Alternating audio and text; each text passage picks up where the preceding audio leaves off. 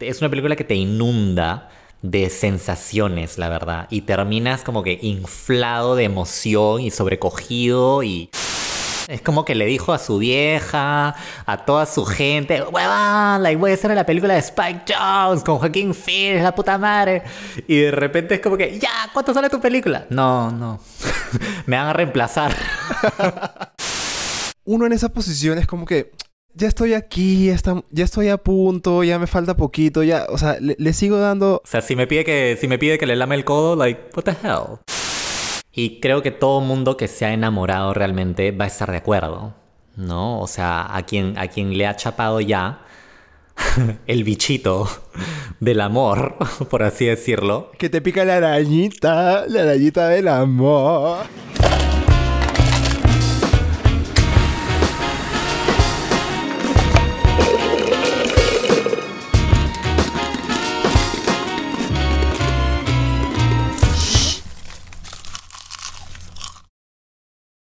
Hola y bienvenidos, bienvenidas, bienvenidas sean todos, todas, todas nuestras queridas canchas y canchitas a un nuevo episodio de una nueva temporada, de un nuevo año de No se dice canchita, el podcast de cine y series que absolutamente nadie pidió, pero que ahora está aquí renovado en una segunda temporada. Una vez más te saluda Sergio Lescano y me acompaña como siempre Renzo Cuadra listos para comentar más películas, más series. ¿Qué tal? ¿Cómo estás, Renzo?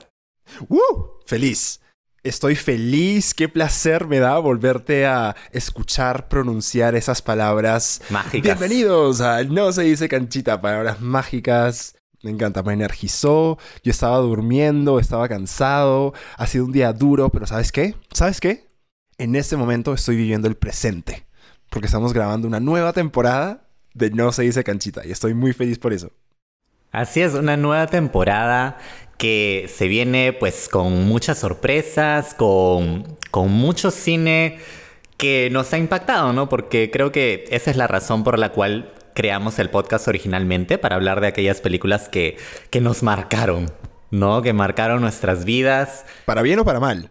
Ah, claro, para bien o para mal, y que creemos que que merecen ser vistas y sobre todo merecen ser discutidas. Así que evidentemente teníamos que escoger una película especial para iniciar esta segunda temporada. El año pasado, de hecho, terminamos eh, con una... Una elección un poco extraña, un poco, eh, poco, poco convencional, ¿verdad? Exacto.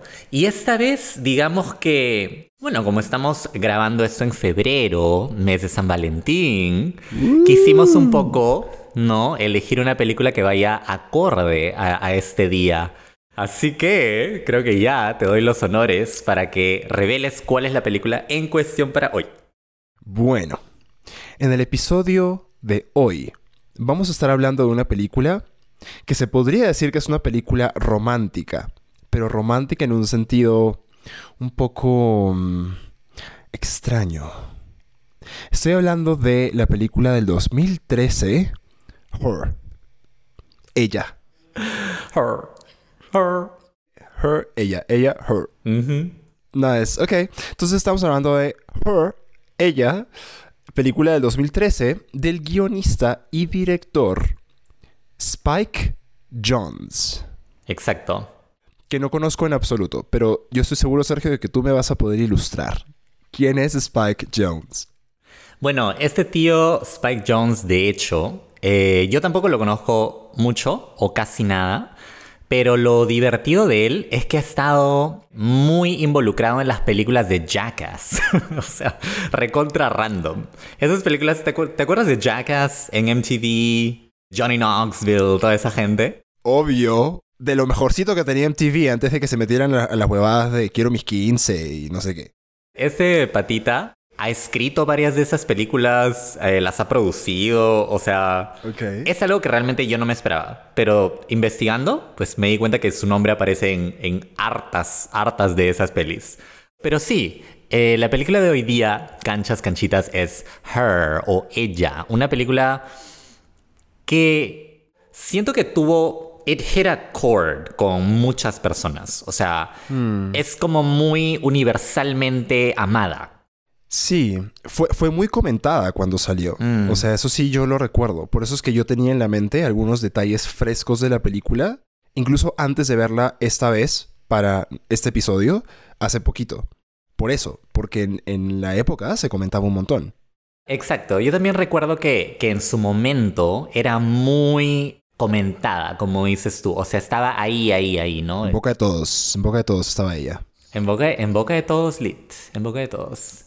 Entonces, nada, es una pela, como dices tú, es sumamente romántica, creo yo, pero quizá no en el sentido convencional, ¿no? O sea, capaz uno piensa en romance y automáticamente, automáticamente pensaría en películas más tipo Titanic, The Notebook, quizá. The Notebook. O estas películas tipo de Sandra Bullock, como que La Casa del Lago. Ese tipo de películas como que Boy Meets Girl, ¿no? Como... Sí, sí, sí, sí. Y no es precisamente... Es como un twist. Ahí está. Yo siento que esta es una película romántica con un twist. Y fiel a nuestro estilo, ¿no? En la semana de San Valentín se nos ocurrió hablar de una película romántica no romántica. Exacto. O sea, una película romántica no convencional. Así como para Navidad elegimos la historia de un tipo que tiene tijeras en lugar de manos, ¿no? ¿Por qué? Porque, porque Navidad. Sí, eh, ¿por qué no? O sea, ¿por qué seguir la corriente, manches? Exacto. Ya, entonces, antes de ya un poco pintar, ¿no? El, el panorama de, de lo que es esta película, hablemos un poco eh, del reparto que compone esta, esta pela. Esta película está protagonizada por este actor que ya todo mundo conoce, Joaquín Phoenix, este actor que realmente tiene una, una reputación bastante, bastante, ¿cómo podría decirlo? De la reputa madre. De la... Exacto, sí, así mismo. Es un actor muy respetado en la industria Sí. y es alguien que definitivamente no está en el medio hollywoodense por la fama, por el dinero. O sea, Joaquín Phoenix se ha ganado este título de actor, así con todas sus letras, por entregarse a su arte. Sí. 100%. O sea, por ejemplo, yo no diría lo mismo de un Zac Efron. Yo no diría lo mismo de un, qué sé yo, Taylor Lautner. Eh, ni siquiera de, a ver, ¿quién más? ¿Quién más se te viene a la mente así? Bueno, un, en nuestro, nuestro amigo el Chato Cruz, del que acabamos de hablar en, el episodio anterior, del, en el último del año pasado. Ah, ah, yo sí soy fan de Tom Cruise, ¿ah? Conmigo no, conmigo no va el Cruise Hating Train. No, no, no, perfecto. No, no, no estoy hating on him, pero Ya. no es un actor artista, como es Joaquin Phoenix. Mm, claro, digamos que están en como que es, escalas un poco diferentes, definitivamente. Sí, son esferas diferentes, son esferas diferentes. Esferas, ajá, buena palabra. Pero creo que ya va haciéndose un poquito más claro mi, mi point, ¿no? Mi punto. Eh, este brother, Joaquín Phoenix, no es el pata que, puta, lo ves en todos los talk shows, por ejemplo, ¿no? No lo ves con Jimmy Kimmel, con Ellen DeGeneres. No lo ves simplemente porque, o sea, yo siento que si por él fuera, él ni haría esas vainas. Él solamente se dedicaría a actuar y de ahí no más. O sea, él no sale en revistas, los paparazzi nunca lo, lo ven. No es un actor mediático. Claro, él no es una celebridad, es un actor. O sea, él se comporta como tal. Por supuesto, es una celebridad para el público, pero no es, no es ese tipo de actor. Exactamente. Thank you. Es como un actor de teatro, casi. Ajá. ¿Ves? Por, e- por eso todo Sergio necesita un Renzo que complemente sus ideas. Ya lo saben, búsquense a su Sergio si son un Renzo y búsquense a su Renzo si son un Sergio. Eh, y Joaquín El Juaco. es un actor que, puta, personalmente a mí me encanta. Lo conozco desde hace ya, ya tiempo. Patazas son. Puta, somos causa, weón. Somos recontra causa. Eh, Yo le hice, yo le hice la cicatriz en el labio. El, fijo, fijo, tú lo maquillaste, fijo lo maquillaste. Claro, y compartimos make-up en el camerino del Joker. Eso. Ah, hablando del Joker, o sea, mucha gente recién lo conoció a partir de esa película, ¿no? O sea, el Joker, recordemos que fue, puta, una de las películas más habladas, ¿no? Y comentadas de, de los últimos años. Y de hecho el personaje del Joker es mítico. Ya, de- después de que Heath Ledger eh, dejara ese legado y ahorita Joaquin Phoenix haciéndole el revamp, Ajá. definitivamente. O sea, ese, ese rol es más mítico que Batman en este momento.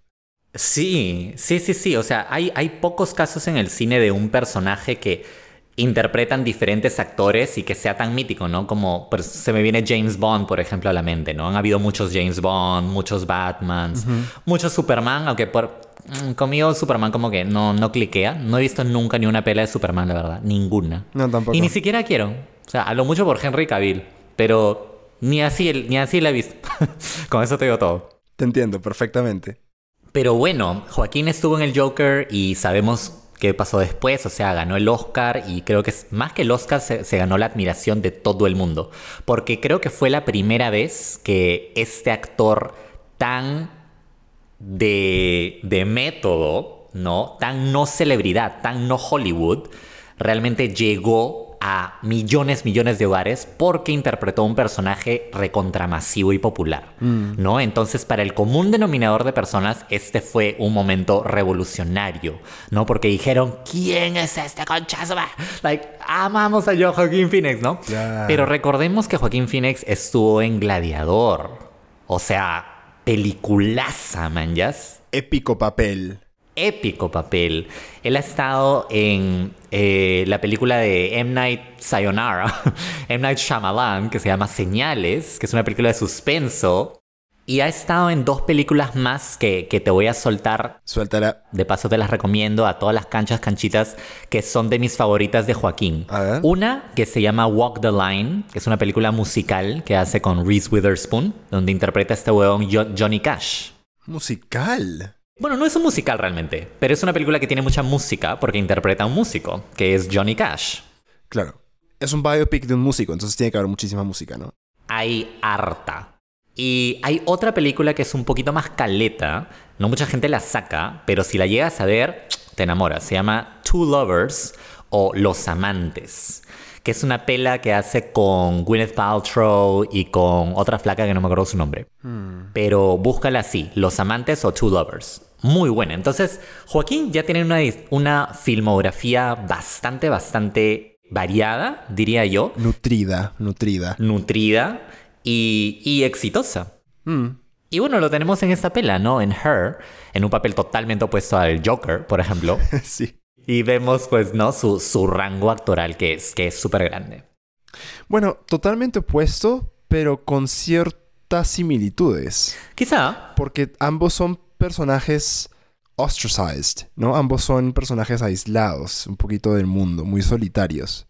Quizá el Joker es lo que le pasó a, a Theodore unos años después. Exacto. es la secuela.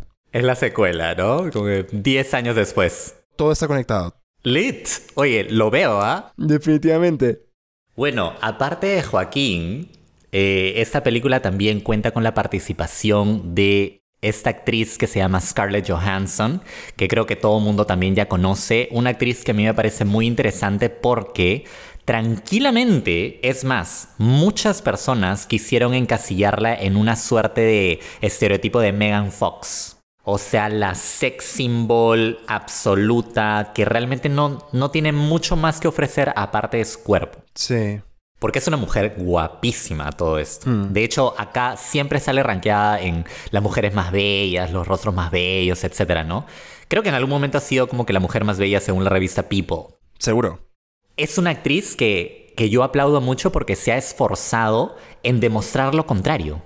O sea, ella ha estado en películas donde realmente no, no utiliza tanto eh, sus evidentes atributos físicos, ¿no? Ha estado en películas como, por ejemplo, una que me encanta a mí, que es Match Point, que ya he hablado en este podcast, esta de Woody Allen, que es buenísima. Está en esta película Perdidos en Tokio, de Sofía Coppola, que es increíble, pero también está, obviamente todo el mundo la conoce por los Avengers, ¿no? La Viuda Negra. Ay, verdad que ella es la Viuda Negra. Claro, ella es la Viuda Negra, o sea, tiene una filmografía, al igual que, que Joaquín Phoenix, bastante variada y, como dije, arriesgada.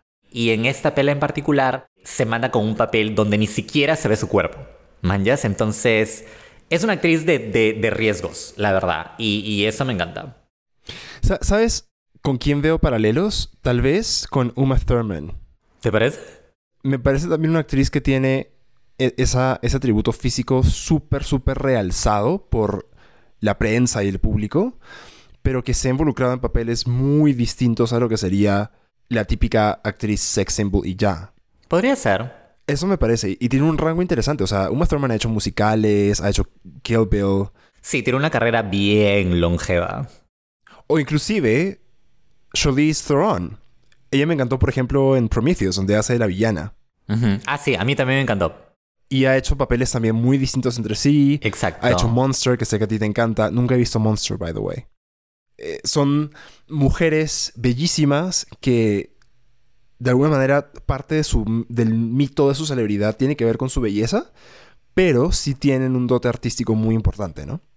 Ajá, y han sabido, digamos, eh, no caer en el cliché de solo aceptar papeles que, digamos, no les demandan mayor rango actoral y solo les mm, piden que, que se muestren bonitas y ya, Ajá. ¿no? Entonces se nota que hay el esfuerzo por elegir papeles demandantes y todo eso, ¿no? Entonces eso es, eso es bacán. Tienen buenos agents, definitivamente. Sí, claro. Sí. Porque, una vez más, ¿no? O sea, miremos el caso de Megan Fox.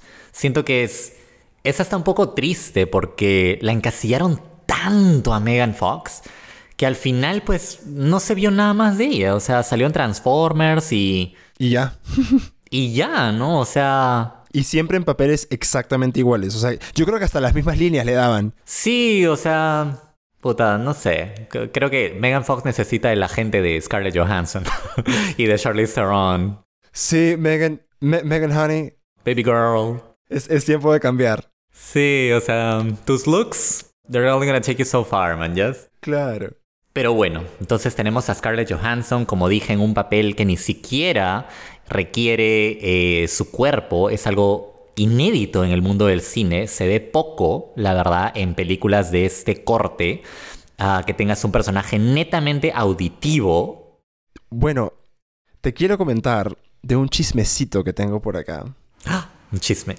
Que es que Scarlett Johansson nunca llegó a grabar junto con Joaquín Phoenix. Y la razón por la que no llegó a grabar es porque Scarlett Johansson no fue incluida en la película sino hasta cuando ya había toda una versión grabada, con otra actriz que hacía la voz de Samantha, que es el papel que hace Scarlett Johansson en esta película. Y esa actriz se llamaba Samantha Morton. Ni idea de quién es, irrelevante totalmente, así que no importa. La cosa es que a, a nuestro amigo el, el Spike no le gustó el, el trabajo que hizo Samantha. O sea, como que algo no le cuadraba. No le llenó. Exacto, no le llenó. Llamó a Scarlett Johansson, regrabó toda la voz de Samantha para la película y quedamos con la Her que conocemos en este momento. ¿no? Aguanta. O sea, ¿me estás diciendo que Scarlett realmente nunca llegó a grabar con Joaquín? Ella solo regrabó todo lo que ya estaba grabado. La película ya estaba en edición, edición, Sergio. O sea, ya se había terminado de producir. Eso es increíble. O sea, en serio es insane porque jamás, o sea, si no me dices eso, jamás lo hubiera sabido. O sea, no hay como que un desbalance o un desequilibrio entre Joaquín y, y Scarlett, ¿me entiendes? O sea, todo está preciso como si realmente los dos estuvieran como que haciendo su actuación entre ellos, no él con otra. La química, la química es muy auténtica. Po- Podemos decir que hay química, sí, pero es extraño porque realmente nunca estuvieron juntos, entonces no, no pudo darse la química de forma natural. Nunca existió. Creo que, no sé, habla muy bien de, de, de Joaquín en todo caso, porque hizo la actuación con esta otra flaca, Samantha Morton, y funciona también con cualquier otra actriz. ¿no? Es, es un caso muy raro, la verdad.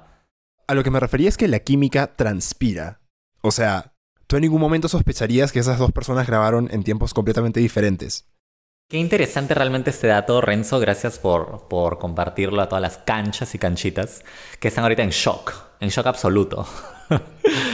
Gasp. Yo sí me muero por saber cómo suena el papel de Samantha con la actriz Samantha. Yo me contentaría con saber qué fue lo que realmente sintió o pensó el director cuando escuchó el Final Cut. Porque es muy raro que haya esperado hasta el final Sí. para decidir, ¿sabes qué? No funciona. O sea, yo te atraco después del el primer día de rodaje, ¿no? Dos días ya. Es como que algo no está funcionando. La voz no me tinca, no, no me suena, no, no, no. Pero al final, cuando ya están editando, o sea...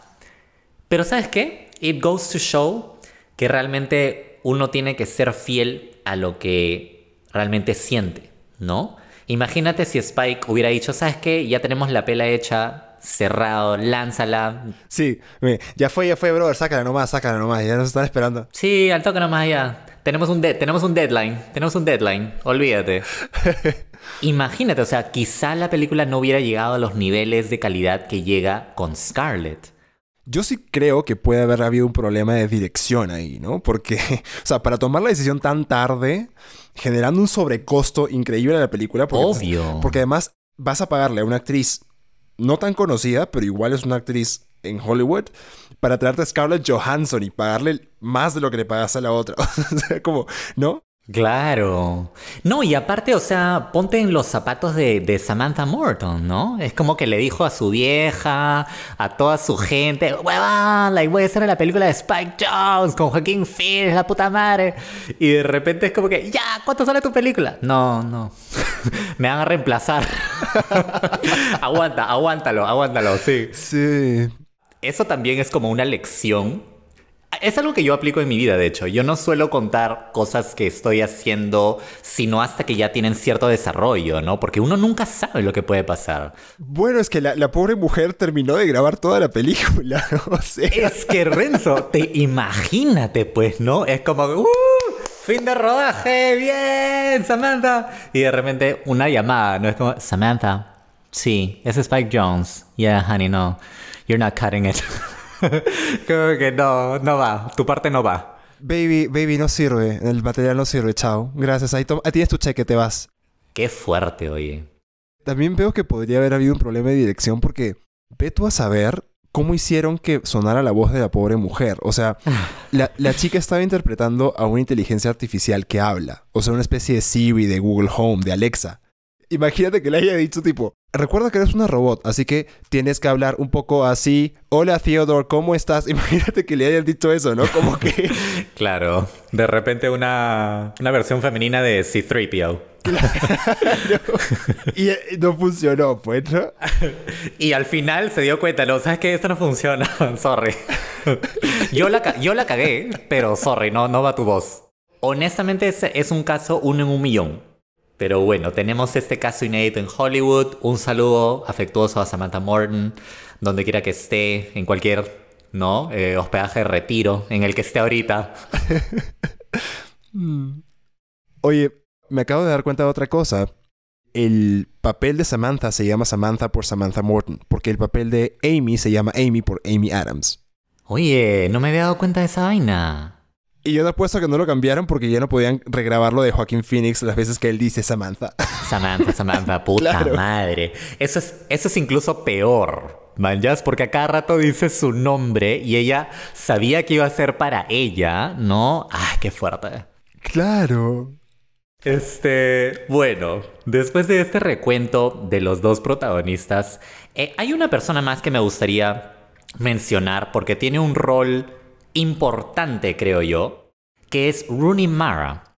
Rooney Mara es una actriz que quizás no tiene el perfil tan eh, conocido como Scarlett Johansson, pero es una actriz bastante prometedora y que estaba en películas interesantes como eh, La chica del dragón tatuado, la versión americana. Ahí la conocí yo. Y de ahí tiene eh, como que unas cuantas otras películas donde también se la ha visto. Y, y sí, es, es, es una actriz interesante y completa para mí lo que es. Bueno, no completa de hecho, porque me estoy olvidando de la actriz Amy Adams. Y Amy Adams sí es una de mis actrices eh, favoritas, diría yo. Y creo que una de las más talentosas de su generación. No sé qué películas recuerdas tú de ella, de Amy. Yo creo que nunca la he visto en un rol protagónico. Entonces, su cara me es súper familiar, la he visto en muchos, muchas cosas, pero no tengo memoria para decirte, ah, sí, Amy Adams de tal y tal cual película, no. ¿Pero no te gustaba a ti mucho la, la película Arrival? Sí. Ya, pues eso es con Amy Adams. Ah. Entonces tenemos Arrival, que es eh, un peliculón de ciencia ficción. O sea, es demasiado, demasiado buena. Oye, Arrival es muy buena. Algún día tenemos que hablar de esa película. Arrival lo es todo. Por eso me sorprendió que no, no recordaras que era con Amy. Es bien camaleónica, creo que es por eso. Ajá, ajá, se mimetiza. Tiene una cara no memorable, básicamente, es muy común. Total. O sea, podría ser cualquier personaje, literal. Bueno, ya encontramos la razón. Amy Adams es una actriz que se mimetiza. Eh, pero nada, es una actriz sumamente interesante y te recomiendo si no has visto eh, Animales Nocturnos. Es una muy, muy, muy buena película. Entonces, como ya se habrán dado cuenta, el reparto realmente es, es estelar. No faltaba talento en ese cast. Pero bueno, tenemos eh, a ese director Spike Jones, bastante random, la verdad. Tiene estas películas que fueron alabadas, pero yo no he visto, como por ejemplo Adaptación con Nicolas Cage. Quiere ser John Malkovich, que siempre escucho esa película, pero hasta ahorita no la veo. yo la he visto y efectivamente es una cosa rarísima. Ah, ¿has visto Quiere ser John Malkovich? Mm, hace años, pero es una cosa súper rara. Ni, ni la entendí, creo. ok. Pero es un director así, pues, ¿no? Que no tienes como que una idea muy clara de él. Y de repente se mamó y trajo Her. Y puta, the world changed, man, O sea, todo el mundo se, se rindió ante él. Claro. Entonces, ¿qué te parece si ya vamos conociendo un poco acerca de la sinopsis de esta pela? Muy bien. Dice así. En un futuro cercano, un escritor solitario entabla una relación inesperada con un asistente personal computarizado. Ok. Estamos en toda la tendencia de la inteligencia artificial, mm. está ChatGPT, está Siri, está Alexa en nuestras casas, en fin. Y esta película lleva esa, esa pregunta de qué pasaría si te pudieras empezar a relacionar con una inteligencia artificial. Mm, Pero no es una película de ciencia ficción. Es 100% romántica. Pero yo he visto que algunos sitios web la describen como una película de ciencia ficción. Cosa con la que quizá no estoy 100% de acuerdo, la verdad, pero bueno, ya entraríamos a detalles de qué define la ciencia ficción, ¿no? Una realidad que todavía no es la nuestra. Entonces, creo que eso es lo que, ¿no? Muestra la película. Entonces, entra en, ese, en esa categoría, ¿no? Pero difícil categorizarla así, teniendo películas como E.T., que sí son ciencia ficción neto, pues, ¿no? O sea, lo, lo digo porque esta película tiene un enfoque 100% emocional y emotivo. Totalmente de acuerdo. El enfoque no está en cuestionarse por qué una inteligencia artificial puede amar, si puede o no puede, si es consciente o no es consciente, ¿no? Mm. Hay algunas cuestiones interesantes que sí plantea la película. El final a mí me encanta por eso, porque me parece un final inesperado y muy cool esa parte de lo que resulta pasando con estas inteligencias artificiales. Pero mm, no, no veo el elemento de ciencia mm. mezclada con ficción necesariamente. Es un crossover entre tecnología y romance, pero eso no lo, o sea, para mí, no lo hace ciencia ficción. Ok, ok, válido. Bueno, entonces efectivamente Her ha sido una película bastante aclamada, no solamente por el público, que ya lo dijimos, sino también por la crítica. Fue nominada a cinco Oscars y ganó el Oscar a Mejor Guión Original.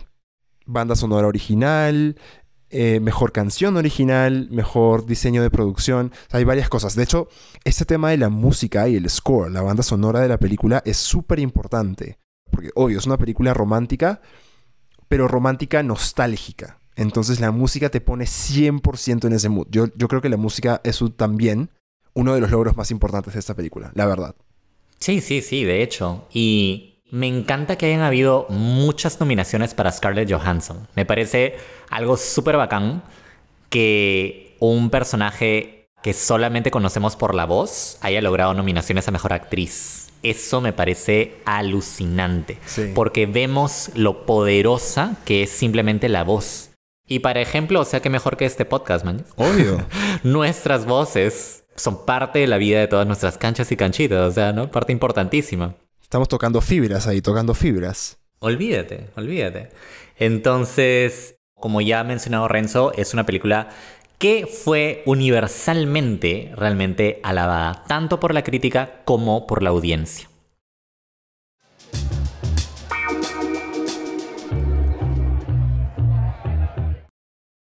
Muy bien, entonces Sergio, ¿qué te parece si ya nos adentramos en la trama de ella, her, y empezamos a ver cuál es esta vida ordinaria, ¿no? La, el mundo del que proviene el protagonista Theodore. Lo primero que hay que decir es que la película está ambientada en un futuro cercano. Podríamos decir un futuro que está de aquí a 10 años como máximo, diría yo. Sí, si no menos. Fácil, si no menos, donde la tecnología pues está más avanzada de lo que la tenemos en este momento. La película transcurre en una ciudad, digamos que es una metrópolis con edificios grandotes, rascacielos, ¿no? Y en medio de todo esto, tienes a Theodore, que trabaja en una empresa que es súper interesante. Recontra interesante. Es una empresa eh, pequeña, digamos, es una startup, y lo que hacen es escriben cartas para que las personas las envíen a sus seres queridos. Entonces, es gracioso porque en un mundo donde la inteligencia artificial está en todos lados, tienes una empresa que contrata a seres humanos para escribir estos mensajes, ¿no? Que hay mensajes de amor, hay mensajes de felicitaciones, cartas de disculpas, son cartas muy lindas. O sea, de hecho, algunos de los, de los mejores eh, quotes o mejores líneas del guion son las de las cartas. Mm. Y pues Theodore es uno de esos escritores. Pero con todo lo sensible y creativo que es escribiendo esas cartas, porque ese es su trabajo, es todo lo que hace, lleva una vida completamente solitaria. Estuvo casado, pero se separó. Está en una especie de estado de negación porque no quiere firmar el divorcio con su ex esposa. Pasa las noches jugando videojuegos en su departamento, solito, ¿no? Sale a comer solo, etc. Tiene una vida súper rutinaria. Entonces, así es como conocemos a Theodore, el protagonista de la película. Pero todo cambia cuando llega la oportunidad de hacer una compra especial. ¿Qué es lo que se compra Theodore, Sergio? ¿Qué cosa? algo, de, algo de Quality Product, seguro. el App, Apps Master 3000. Un dildo. A dildo. Le cambió la vida. yeah, absolute. Changed mine. También te puede cambiar la vida. ¿Qué, se ¿Qué adquiere? Evidentemente tiene que ver con tecnología, porque ya vimos que es muy presente en la película, pero ¿qué adquiere Theo? Bueno, resulta que Theo ve un ad que está promocionando una nueva línea de sistemas operativos para las computadoras. Es algo así como comprarte un Windows, pero es un sistema operativo mucho más avanzado que está basado 100% en inteligencia artificial. Claro. Y lo que tienes es una especie de asistente personal, así como hay en tu celular con Google o, iPhone que tiene Siri o como Amazon tiene Alexa. Bueno, este sistema operativo está en todos tus dispositivos. Está en tu celular, está en tu computadora, en tu casa, en todos lados. Y es controlado por la voz, 100%. Entonces tú le puedes decir que haga cualquier cosa con la voz y lo hace. Pero lo importante es que este sistema operativo no es un simple asistente personal. Es lo que llamamos una inteligencia artificial general. Es decir, es una inteligencia artificial que básicamente es como un ser consciente. Es un ser humano no biológico. Va aprendiendo, como tiene acceso a Internet, puede leerse 50.000 artículos científicos en dos segundos, interactúa, eh, se ríe, tiene emociones y va aprendiendo, va descubriendo qué son las emociones y qué se siente sentir cosas. Entonces, Theo empieza a interactuar con esta inteligencia artificial que está en su sistema operativo y resulta que el nombre de ella es Samantha. Así es. Entonces, Theo eh, empieza, como, como dijiste tú, Renzo, a tener esta interacción cada vez más continua con este operating system que se llama Samantha y poco a poco empieza a desarrollar sentimientos por ella, por ella, por her, ¿no? Y lo realmente interesante es que los sentimientos son recíprocos. O sea, Samantha, este, esta inteligencia artificial, también manifiesta que empieza a sentir cosas por Theo. Para alguien de fuera, quizá, podría tener la perspectiva de, ¿qué? ¿Se está enamorado de un robot? Claro. Pero es, digamos, más complejo que eso, porque no es un robot como C-3PO. no es una C-3PO que te ¿dónde quieres tus files? no, es, no es así. O sea, es, es un ente pensante, como dices tú, que evoluciona con el tiempo y mientras más interactúa, más conocimiento adquiere, más inteligencia emocional adquiere y ella misma lo dice, ¿no? Ella posee el don de la intuición. Entonces, poco a poco esta intuición pues va haciendo que su ser sea más y más complejo y por ende más y más interesante. Entonces, esta es la premisa básica de Her. Pero por supuesto, detrás de esta premisa, o mejor dicho, alrededor de esta premisa, hay muchísimos temas, pues, muy profundos de lo que son las relaciones humanas y todo esto que, Sí. que ya vamos a ir desglosando, ¿no? Pero en esencia, esta es la premisa de Her. Bueno, Sergio, a mí me gustaría escuchar cuándo, dónde, cómo y por qué viste tú Her por primera vez en tu vida. Es bien chistoso porque con pocas películas me ha pasado esto, pero sé exactamente dónde vi la película. Bueno, el año obviamente fue en su estreno. Y sí, lo tengo muy marcado. Fue en el cine Alcázar. Un saludo para los Cineplanet Alcázar. Saludos para Cine Planet. Próximamente auspiciadores de No se dice canchita. Ya lo declaraste. Obvio. They'd be silly not to. Uh, Fue obviamente en el año de su estreno. Y sí, fui solo, como voy muchas veces al cine. wow. Y me acuerdo que, que en ese momento yo no estaba pasándola muy bien. O sea, estaba, estaba atravesando como que problemas, o sea... Wow. Era un día denso, definitivamente, y emocionalmente, emocionalmente cargado. Creo que se me ocurrió ir al cine como que para distraerme, una cosa así. Y ya había escuchado mucho de esta película. Y fue... ah, la experiencia fue increíble. Creo que por eso lo recuerdo. Era la película que tenía que ver en ese momento, te juro. Para sentirme mejor, para reír, para disfrutar, para olvidar un poco de, de lo que me estaba pasando en ese momento. Hmm. Porque a todo esto yo no había visto nada, como usualmente hago. O sea, no había visto ni el tráiler. Nada. Solamente había escuchado buenos comentarios y ya. Me lancé a ver la pela. Y huevón, olvídate. O sea, by the end, ala, estaba realmente sobrecogido. Sí, es una película que, que te sobrecoge así, o sea, te inunda de una nostalgia, pero no necesariamente algo, algo negativo, algo feo. Sí. Bueno, yo también la vi cerca del año de su estreno. No la vi en el cine y la vi con mis papás en la casa. Ya. De hecho, la vi con ellos más de una vez. Honestamente, las primeras dos veces que la vi, la película no me marcó tanto. O sea, la película salió en el 2013. Hace 10 años. Hace 10 años, exacto. 10 años, ya. El décimo aniversario de Her en este año. En esa época yo era un poco, era un poco escéptico con todo lo que es el amor, relaciones, etc. Como que anti-romance, así. Más o menos, entonces no resonó tanto en mí. Ok.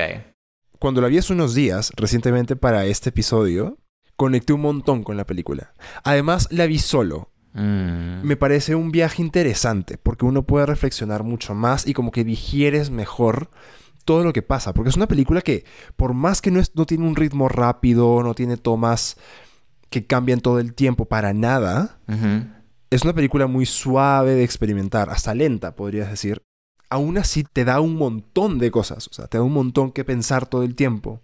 Y son ese tipo de reflexión que, que suele ser muy íntima, ¿no? Ajá. O sea, uno, uno se pregunta, ¿qué haría yo en su lugar? ¿Me ha pasado alguna vez algo así? ¿He tenido alguna relación que era considerada como no convencional o imposible o no sé? Entonces eso me hizo pensar un montón esta vez que la vi y disfruté un montón esa experiencia.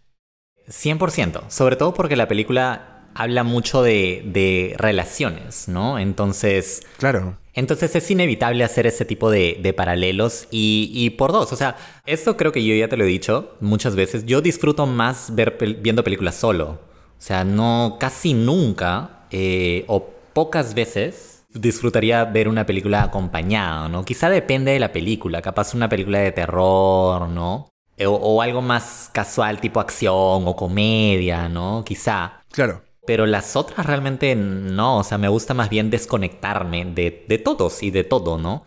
Y Her fue, fue una de esas películas, ¿no? O sea, que, que yo elegí ver así. Y, y fue riquísimo, o sea, riquísimo realmente. Y me gusta haber tenido la experiencia de verla en cine. Hmm.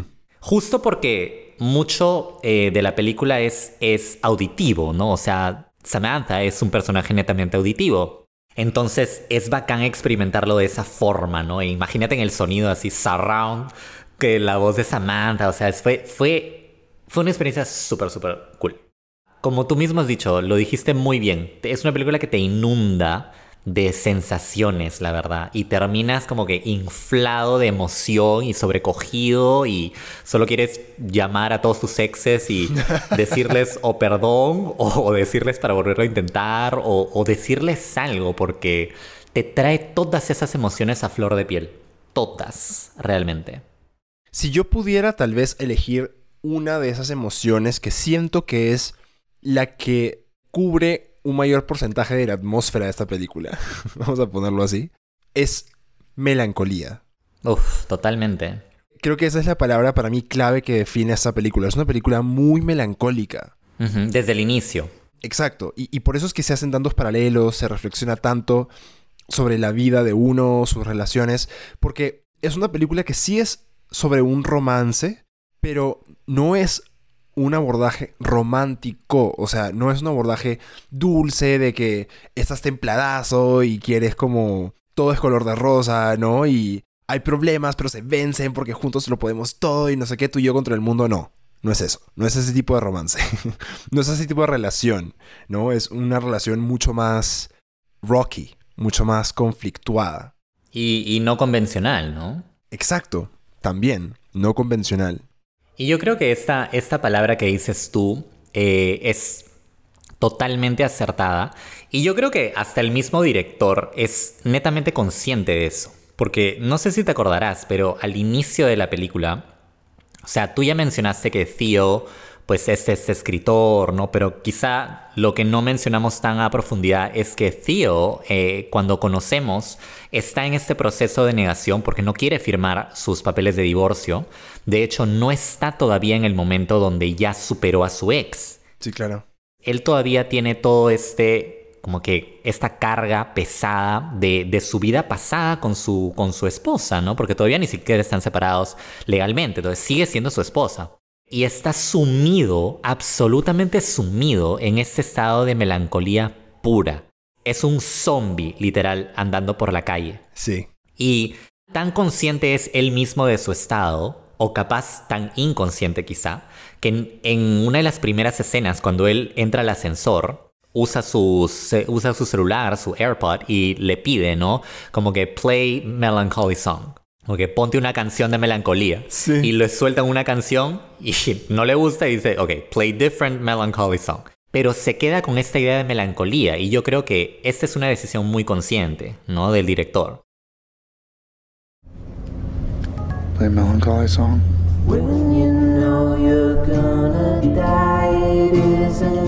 Play different melancholy song.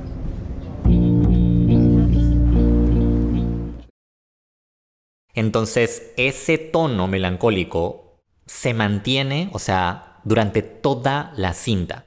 Sí, es sostenido.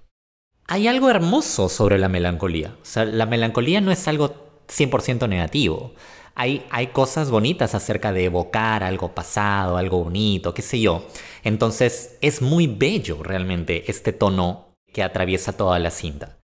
Sí, en eso tienes toda la razón. Ahora, hay momentos de la película que sí son muy románticos y son ese, ese romance eh, como glorioso, gozoso, no sé cómo decirlo, como... Gozoso. Como los milagros. Exacto, sí. O sea, tú, tú me entiendes. Sí hay esos momentos que son como warm and fuzzy, ¿no? Que te sientes como, como tibiecito por, por dentro, pero son pocos. Y creo que también están muy bien escogidos. Claro, son contaditos.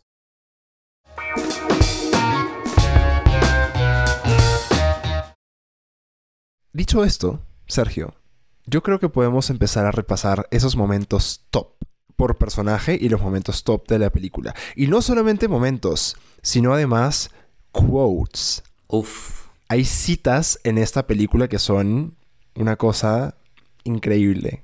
Como para echarse en tu cama mirar el techo, ¿no? Por tres horas. Totalmente, total posición fetal inmediatamente, ¿no? O sea, si están sentados, ¿no? Les aconsejamos echarse ahorita y, disfrutar. Bueno, recordemos que, ganó el Oscar, no por nada ganó el Oscar Mejor Guión. O sea, la película está llena, llena y realmente de estas citas poderosas eh, románticas, ¿no? Así que vamos, vamos a repasar estos momentos porque realmente hay demasiados. Entonces, para romper tantito este mood melancólico, Quiero comenzar hablando de una escena que es un cae de risa. It's too good. Es muy, muy, muy graciosa. En este primer momento en el que nuestro amigo Theo está muy solitario, ¿no? Pero obviamente el, el hombre tiene, tiene, tiene sus necesidades. Entonces llama a un servicio de citas por teléfono. Es decir, es una especie de Tinder, pero en lugar de chatear por texto, hablas por teléfono. Bueno, eh, y ojo que no hay imagen, ¿ah? Él no ve las fotos de nadie, es netamente voz. Ay, fíjate, es como un Omegle. ¿Tú conoces Omegle? No, ¿qué es Omegle? Es una aplicación donde tú te metes y de forma random, aleatoriamente, te meten a un video chat con una persona X en cualquier parte del mundo. Ya hemos mencionado esto antes en algún momento como algo divertidísimo y recontravizarro del internet.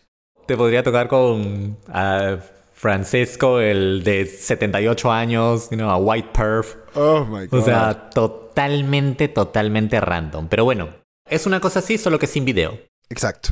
Entonces, ¿qué pasa? Nuestro amigo Theo encuentra a una chica que le gusta, empiezan a hablar, la cosa se pone calentona, empiezan a subirle el tono así poquito a poco. Como que, mmm, ¿qué tienes puesto? "Mm, yo tengo puesto este, un boxer, no sé qué, no sé qué. Y cuando ya están ahí En pleno. en el, en el chuculún, en, chuculún, en el chuculún telefónico, Ajá. de la nada, la tipa está a punto ya de venirse, ¿no? Ya está, ya está ahí, ahí a punto. Y le dice, ahórcame, ahórcame con el gato muerto que hay por la cama. y yo como que. ¿Qué, ¿Qué gato muerto? Te asusta, ¿no? El pobre chico. Y como, el gato muerto que está ahí junto a ti en la cama, ahórcame con ese gato muerto. Y, y, y él le sigue el juego. Y de pronto se vienen, pero él está como todo extrañado, ¿no? Como que, ¿qué acaba de pasar? Ajá, friqueado, friqueado. Uh, choke me with that dead cat. The dead cat next to the bed. Choke me. Choke me with it. Oh,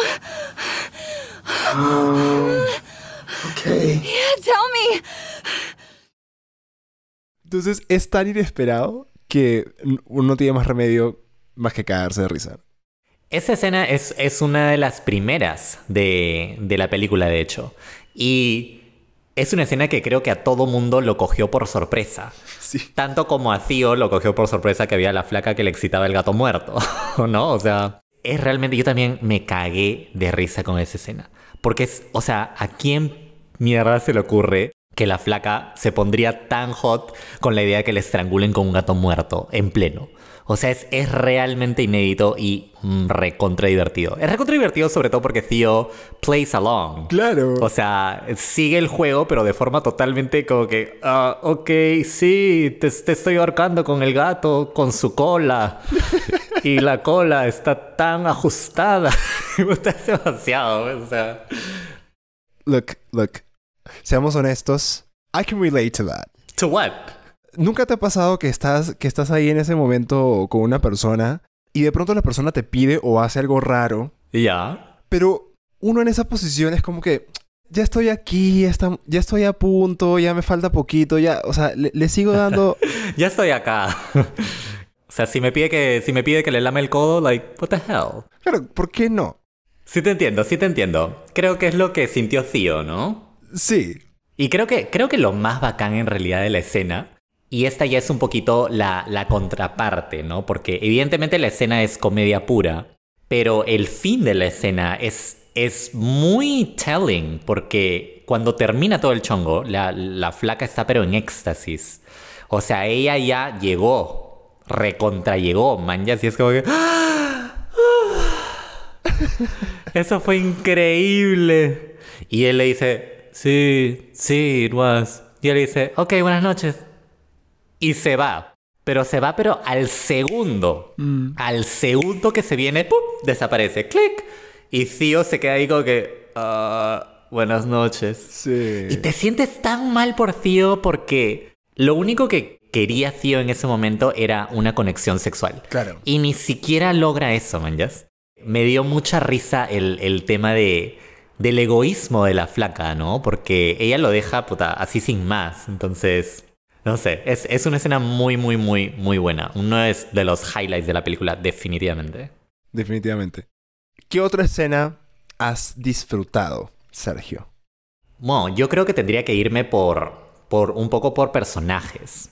Y empezando por Theo, aparte de esta escena de, del, del gato, del gato muerto, una escena que me gusta muchísimo es...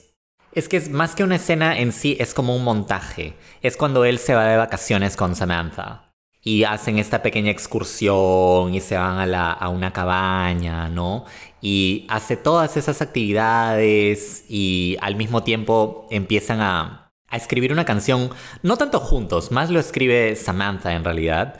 Eh, ella compone, porque esa inteligencia artificial es tan alucinante que también compone canciones, este, escribe, escribe obras, o sea, olvídate. Ah, obvio. Y pues compone esta canción y al momento que la vamos escuchando vemos este montaje de, de estas actividades que él tiene, ¿no? Es una escena que me parece muy extremadamente romántica, dulce y que inspira muchísima ternura. Why don't you make up the words to this one? Here it comes. I'm lying on the moon.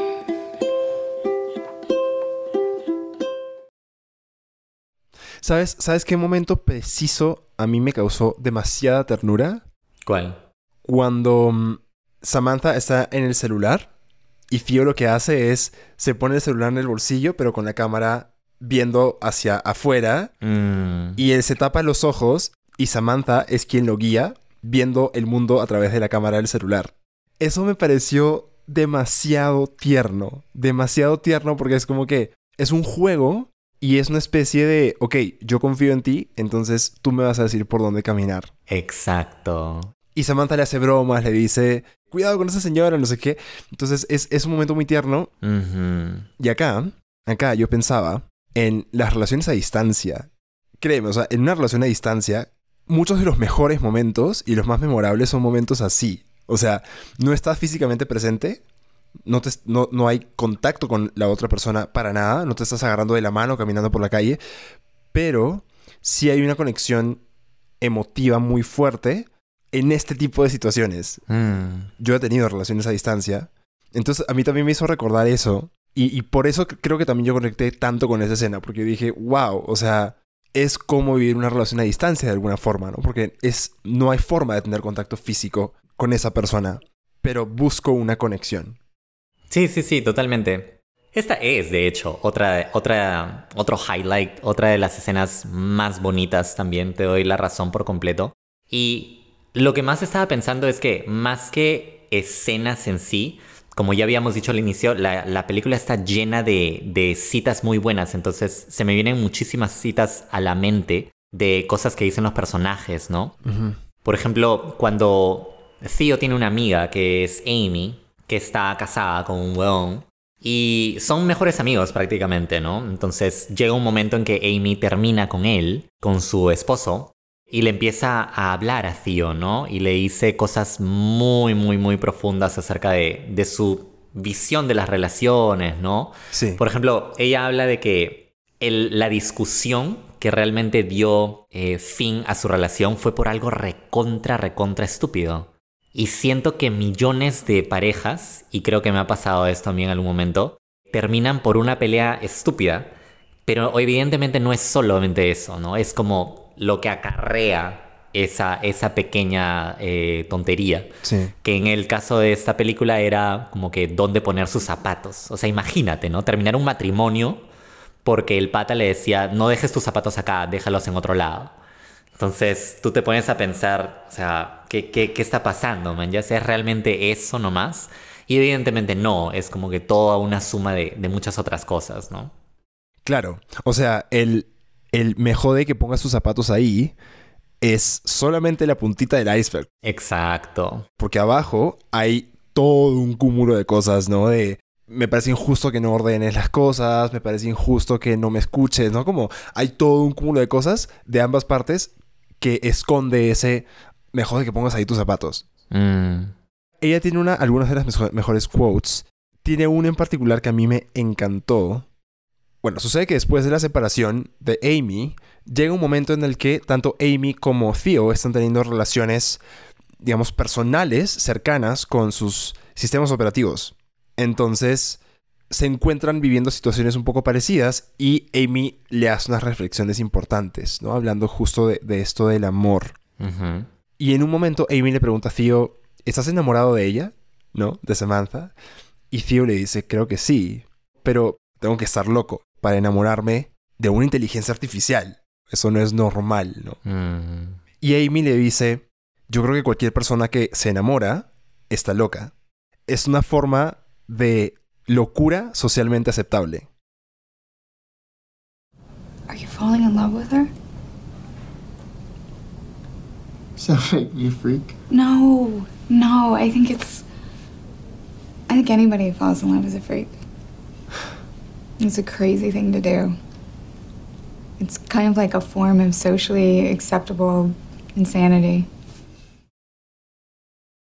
Me encanta esa frase. Porque tiene mucha razón. Creo que te encanta porque es cierta, claro.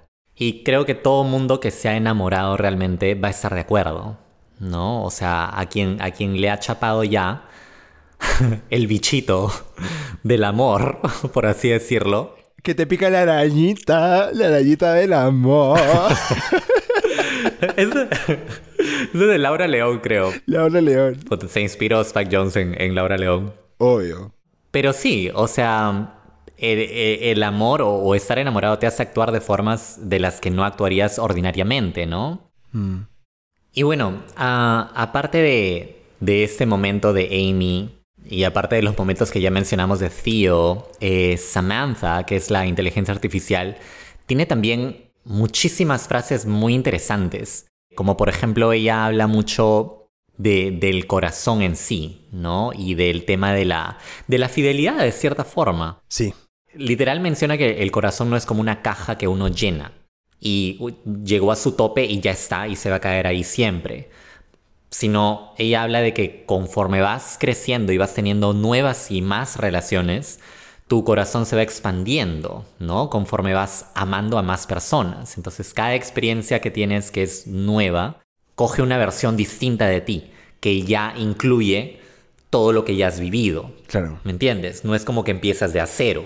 No, ya empiezas con todo lo que ya ganaste, con todo lo que ya perdiste, con todo, con todo lo que ya sufriste.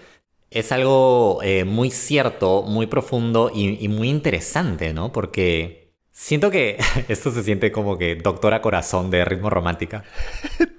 Doctora Corazón. Entre la arena y la luna.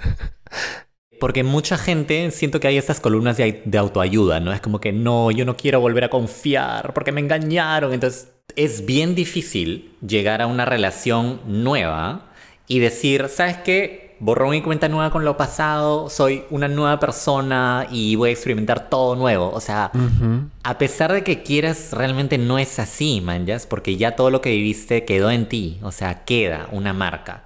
No, quizá ya no confías tanto, no, quizá ya no te entregas del todo al inicio. Eso es eh, consejería sentimental. Es muy profundo, como te digo, yo siento que en este caso, de esta película en particular, no me llevo tanto escenas, me llevo más como frases y, y momentos. Pensamientos. Exacto, reflexiones. Y la buena noticia es que hemos mencionado un puñado de estas, pero créeme, créanme, canchas, canchitas, que la película está repleta de estas reflexiones. Incluso cuando no son tan directas, hay cosas que, que uno aprende y, y que están en el subtexto. Entonces es, puta, es, es una maravilla realmente. Tienes toda la razón y me encanta que hayas llegado aquí porque quiero rescatar dos puntos de lo que acabas de decir. Para no olvidarlos, los voy a mencionar. El primero es ese tema de qué pasa cuando inicias una nueva relación luego de acabar una que te dejó broken, maltrecho, ¿no? Y el segundo es el tema de la fidelidad e infidelidad, que también quiero mencionar, que para mí es el punto más interesante de esta película. Ese punto me encantó. Ok. Este tema de ser una persona diferente porque ya fuiste marcado por una relación anterior cuando inicias otra, Theodore justo se siente así al inicio. La relación de Theo y Samantha empieza como una relación de amigos. Samantha le empieza a acompañar Bueno, primero obviamente con su trabajo, porque era, su, era básicamente para lo que fue programada, pero luego le empieza a aconsejar en, su vida y en sus relaciones. Entonces Theo le habla de su ex esposa, para la que en ese momento todavía estaba enamorado. Y Samantha le dice, pero, o sea, date libertad de probar cosas nuevas, de conocer gente nueva, ¿no? Lo, lo que te diría cualquier amiga en esa situación, creo, amigo o amigo. Ella lo motiva a, a salir con esta otra flaca, pues, ¿te acuerdas? Claro, esa cita que, que acaba todo raro, by the way. Puta, recontra. Ujú. Esa flaca was given all the wrong signals. O sea, flaca simplemente por ahí no va. Bueno, entonces, pero Theo le pone resistencia a Samantha. Le dice, pero es que yo no necesito conocer a nadie más. Yo ya conocía el amor de mi vida. Básicamente eso es lo que Theo le dice, ¿no? Y yo creo que muchas personas se pueden haber sentido así en algún momento, ¿no? Es lo que comentábamos en un episodio anterior. Acuérdate de nuestra quote de la oreja de Van Gogh. Oye. El amor verdadero es tan solo el primero y los demás son solo para olvidar. O sea, creo que muchas personas se han sentido así en algún momento. Y Theo en ese momento se siente así, ¿no? Y le dice a Samantha, es que si empiezo una nueva relación, no voy a sentir nada nuevo. O sea, no voy a sentir nada que no haya sentido antes. Solamente voy a hacer versiones más pequeñas de lo que ya he sentido. Hmm. O sea, ya nada va a ser igual, ya nada va a ser tan bueno como lo que ya sentí. You know, sometimes I think I've felt everything I'm ever gonna feel.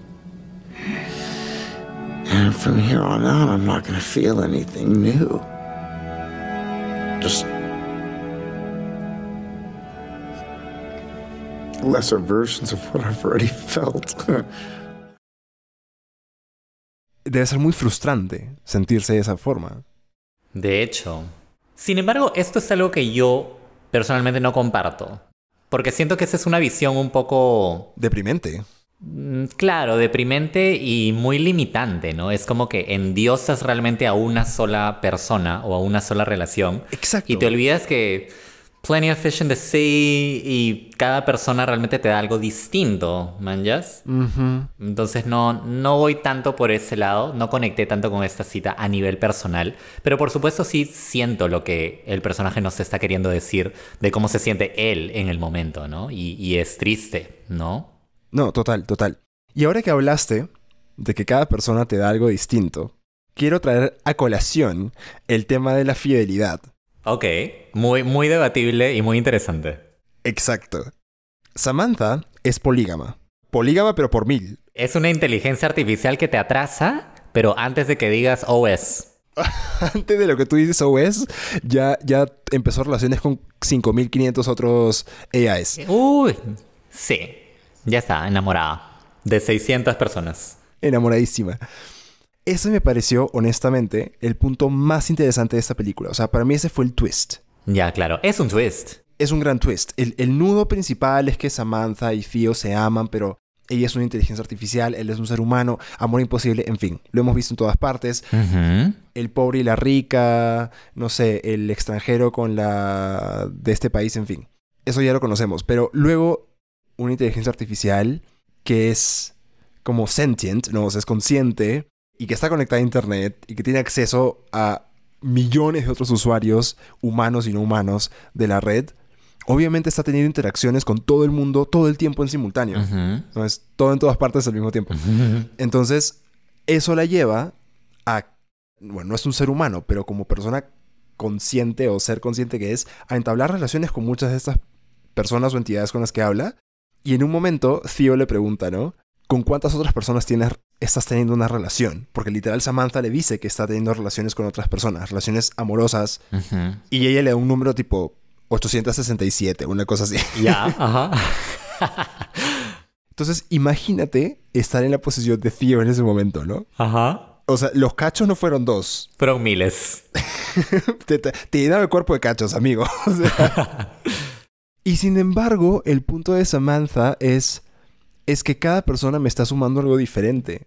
Su argumento, que es el argumento polígamo y el argumento que usan muchas personas, y uno puede decidir si lo considera válido o no, eso depende de cada uno, Ajá. ¿no? Es, yo no te estoy dejando de amar por el hecho de amar a alguien más al mismo tiempo.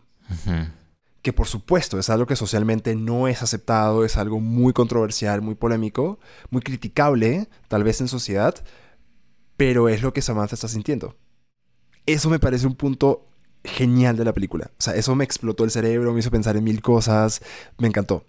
Sí, de hecho, eh, me gusta que lo hayas llamado un twist, porque siento que lo es. O sea, es algo muy inesperado que ocurre en la película. Sí. Porque uno ya llega a un momento donde piensa que ya, pues, ¿no? Ellos van a tener una relación, quizás sabe Dios por cuánto tiempo, ¿no? Se van a quedar juntos, hasta que descubre, ¿no? Porque es todo un descubrimiento que lo que mencionaste, ¿no? Que ella está teniendo eh, otras relaciones al mismo tiempo con miles de otras personas.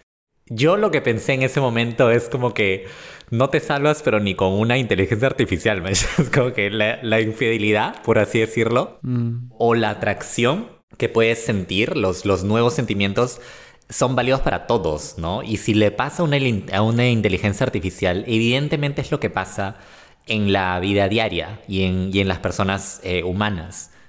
Y como te digo, o sea, podríamos entrar a todo un debate en cuanto a la poligamia, pero yo también lo veo por el lado de que, o sea, lo que dice Samantha de que esto no me hace amarte menos. Al contrario, me hace amarte más. But the heart's not like a box that gets filled up. It expands in size the more you love. I'm different from you. This doesn't make me love you any less. It actually makes me love you more. That doesn't make any sense. Ella le dice eso, literalmente. Le dice eso. Eh, me parece recontra interesante. Porque es como todas las otras experiencias que tengo suman en realidad y contribuyen a la, a la relación que tengo contigo. Entonces, como tú has dicho, ¿no? Acá se ve de forma muy, muy cuadriculada todavía. Es como que no, una persona hasta que la muerte los separe y no puedes ni mirar al lado. Claro. Pero la realidad de la vida, y creo que ya a estas alturas de, nuestros caminos nos hemos dado cuenta de eso, es que no funciona así. O sea, tú no, tu parte física no, no muere cuando te casas y dices, no, solamente me pone esta persona y solamente amo a esta persona toda la vida. No, o sea, en el camino vas a tener sentimientos por otras personas, atracción física, etc. El qué hacer con eso es el gran debate. Y mucha gente lo lleva por el lado de la infidelidad, ¿no? El lado caleta, decir como que, uy, no, o sea, tenemos algo pero eh, a escondidas, ¿no? Porque tengo mi firme, ¿no? O eh, el otro lado de la moneda es la gente que no, asume y dice, ¿sabes qué? Me declaro como una persona polígama, poliamorosa, y tengo una pareja que respeta eso y vamos por la vida así en nuestra propia relación, pero también encontrando otros vínculos. Entonces, ya creo que depende de cada quien hacia qué lado lo quieres llevar, pero lo que es innegable es que condición humana tenemos todos. O sea, nadie va a poner acá la mentira de que, ay, no, solamente y exclusivamente con mi pareja, porque no es así. Y que tire la primera piedra quien esté libre de pecado, porque, honey. Exacto. Sí, o sea, que ninguna cancha ni canchita chape piedra, ¿eh? porque... A ver, canchas. No seamos, no seamos. Hablemos con la verdad. Tú me haces pensar en una pregunta que me parece muy fundamental, pero que me lleva, me lleva a cuestionarme un montón de cosas que saco de toda esta discusión. Mm. Y me voy a poner en mi modo Carrie Bradshaw para decirte... I couldn't help but wonder. And I couldn't help but wonder. Is love a zero-sum game? Hmm. ¿Es it a zero-sum game? O sea, ¿es, ¿es un juego donde tiene que haber un ganador y un perdedor? O sea, ¿no se puede ganar o perder al mismo tiempo que otras personas? Es justo el cuestionamiento que hace Samantha, ¿no? Amar a más de una persona no me hace amar a cada una un 50%, o si son tres, un 33.3% a cada una. Claro, claro, no es que te divides.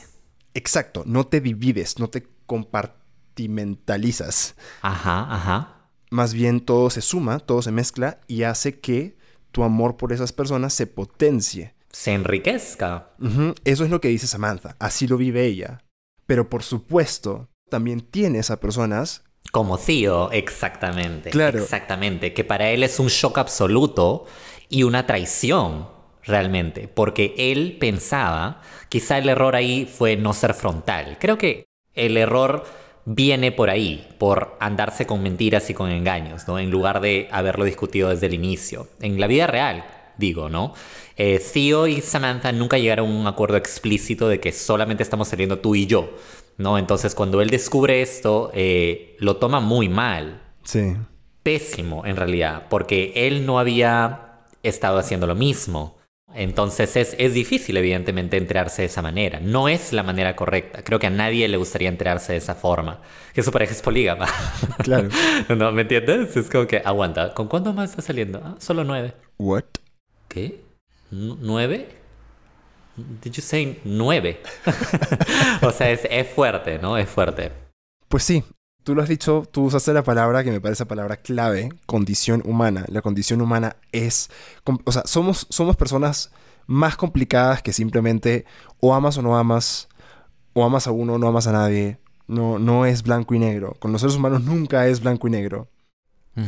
Creo que, de hecho, ahora que entramos a este tema eh, escabroso, mm. una de las cosas más interesantes también que dice Theo, en realidad, volviendo un poco al personaje de Theo, e involucrando un poquito al personaje de Rooney Mara, porque yo te comenté al inicio que yo siento que su personaje de Rooney Mara, la ex, la próximamente a ser ex esposa, porque está la nueva, la nueva y la ex. Ajá, literal, literal, ¿ah? Y Samantha tiene el nuevo, el nuevo, el nuevo, el nuevo.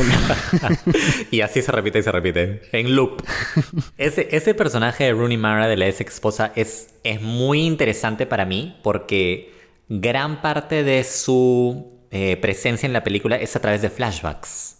Prácticamente conocemos a ese personaje a través de esas visiones que tiene Theo de su vida pasada. Ajá. Para mí es hermoso porque ves la evolución y la involución de una pareja. Sí. Porque al principio evidentemente todo es color de rosa, que los cariños, que los mimos, que el apoyo, que la complicidad, todo eso. Pero eventualmente ya te ganas también un poco lo malo, ¿no? El distanciamiento, la separación, las discusiones, los rencores y, y lo que dice Theo, que me parece muy cool, es, ese es el detalle, ¿no? Crecer como personas, porque una vez más, inevitablemente todos crecemos, o sea, tú no eres el mismo de hace 10 años y por eso la película no te afectó igual hace 10 años que ahora. Entonces sería como crecer juntos sin que crezcan las diferencias en... La distancia. Y la distancia, ¿no? Claro. Claro, ¿no? Si, yo, si ambos estamos en una relación de mucho tiempo e inevitablemente tomamos caminos distintos en nuestras vidas personales y crecemos y evolucionamos, quizá en, en direcciones opuestas. Ese es el detalle un poco triste a veces, ¿no? Que por eso las parejas a veces no duran, porque uno cambia. Muchas veces no duran. sí. Muchas veces no duran, o sea... Sí es debatible, ¿no? O sea, algunas personas eligen quedarse en la relación a pesar de que saben. A pesar. Claro, que, que ya, no, ya no es lo mismo, ya no estamos realmente enamorados, somos personas realmente distintas ahora, pero se quedan. ¿Y por qué se quedan? Bueno, o sea, es que hay, demasiados tipos de razones. Mira, yo te digo algo, porque ya me puse en modo radio corazón. Me encanta. Sergio, cuéntanos de tu experiencia con el amor. ¿Qué estás sintiendo en este momento? ¿Qué está pasando por tu corazón? Bueno, estoy imaginando un gato. Oh, wow. y el gato... no, lo que estaba a punto de decir, que creo que ya me olvidé, es el tema que, digamos, un poco encajó bastante conmigo fue que mucha, esta es mi teoría personal, yo creo que mucha gente se queda en esas relaciones que ya saben que ya acabaron para evitar la, soledad. Porque preferible es tener a alguien a tu lado, a pesar de que ya no sea el mismo amor de antes, a pesar de que ya hayan cambiado, pero tener a alguien al lado mal que bien. Peor es nada. Y yo siento que ahí la película hace un trabajo psicológico muy interesante porque mira cómo funciona el enamoramiento con, con Samantha. Samantha es una inteligencia artificial que evoluciona a partir de ti mismo. Sí. O sea, no es que hayas conocido a alguien X de la calle y te enamores. No, es alguien que de cierta forma está hecho para ti. A partir de tus eh, visiones de la vida, a partir de, tu, de tus datos, ¿no? Porque a, a Theo le preguntan algunas preferencias. Ese es el punto de origen por el cual en la película se vuelve una especie de tendencia que los los humanos tengan relaciones con sus eh, inteligencias artificiales. Es porque estas IAs básicamente son creadas a partir de todo lo que tú escribes en internet, leen tu correo, leen tu WhatsApp, leen todo. Entonces, obviamente te conocen mejor que nadie, pues. Exactamente. Entonces yo creo que el mundo realmente está lleno de personas solitarias. Y sería muy interesante que esta realidad de las inteligencias artificiales existiera porque quizá caeríamos en el mismo patrón, ¿no? De enamorarnos de estas inteligencias artificiales porque nacieron realmente de nosotros, lo cual me lleva a pensar de que realmente es difícil encontrar a esa verdadera persona con la que conectas y que sea persona humana, ¿no? No inteligencia artificial, sino una persona real Mm. con la que coincidas y conectes. Y creo que esa persona es Amy, Mm. que es la amiga de Theo, la que se separa de su esposo. Ella es. O sea, ella es lo real. Y yo creo que la película hace un buen trabajo de llegar ahí, porque ya vimos lo irreal, que es Samantha. Pero la contraparte es esta otra flaca, con la que tiene una relación de amistad y todo, pero que está ahí, y con, con la quien finalmente se queda. Me encantan esas reflexiones, Sergio, a las que estamos llegando. Oye, ha sido muy profundo, men. Este episodio es terapéutico, me siento yo en terapia, me siento liberado, hablando del amor, las relaciones, Por dos, oye. Abier- abierto, abierto al amor y otras cosas. un par de cositas más. Entonces, hablando de esto, hay una escena que creo que denota esa especie de quiebre que empieza a visualizarse en la relación entre Samantha y Theo, que es la escena del trío. Ya. Esta escena donde, ante el afán de tener un contacto físico, ¿no? porque ambos sienten que es importante, pero es imposible, porque Samantha es un software, Samantha lo que hace es buscar a una persona que esté dispuesta a tener sexo con Theo y hacer las veces del cuerpo de Samantha. Algo ligeramente en- entreverado y confuso. Algo ligeramente entreverado, pero no nos veo muy lejos de eso en absoluto. Mm, es un trío realmente, porque está Theo, está la chica humana y está Samantha participando a través de audífonos y voz.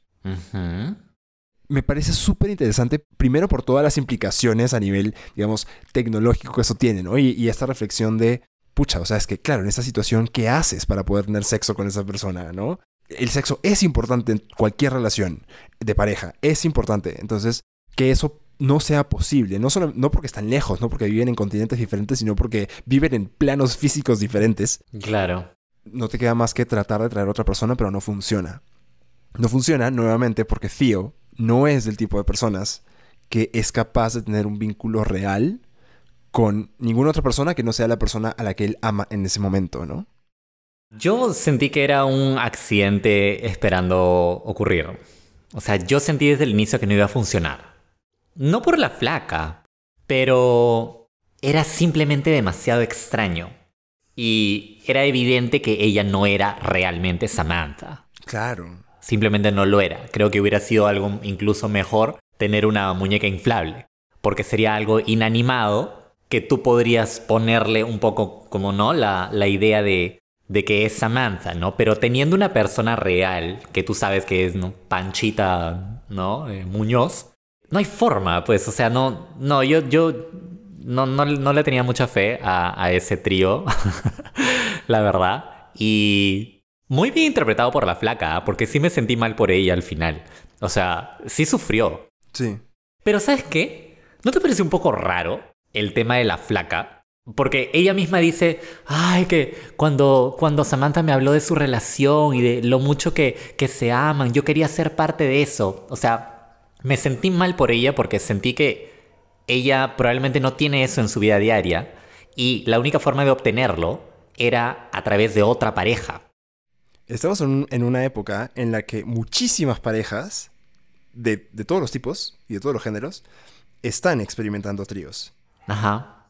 Y yo creo que esa situación se da todos los días en la casa de alguna pareja. Llegas a un impasse en tu vida de pareja donde la solución parece ser hay que probar algo nuevo. Y a veces ese algo nuevo es tengamos una experiencia sexual con otra persona. Es alguien nuevo. Y no, no falta la persona que... Quiere sumarse. Claro, no, no falta la persona que quiere sumarse porque es una pareja. O sea, no necesariamente porque es un trío y ya, porque voy a tirar con dos, Mm, sino porque es una pareja y uno quiere ser parte de, ese, de esa relación, así sea por un momento. claro. No falta el que lo incita, como Samantha, y el otro que rechaza toda la situación. O sea, es una situación muy, muy real y muy cotidiana ahorita. Ujú. Muy cotidiana. Totalmente. Bueno, continuando con el mismo tema, Pasamos a cuartetos. esta... Termina- terminamos en orgías. Ver que queda de a 20. Un gangbang de inteligencias artificiales. Uy, que me... eso debe ser wild. Um, de hecho, hay dos momentos que me parecen muy, muy, muy rescatables antes de pasar a otro tema, que es el momento de, de la primera relación sexual que tienen Theo con Samantha. Que yo quería comentar porque me parece algo muy, muy, muy bacán y no se ve tanto en cine que se haya hecho con un fade out completo.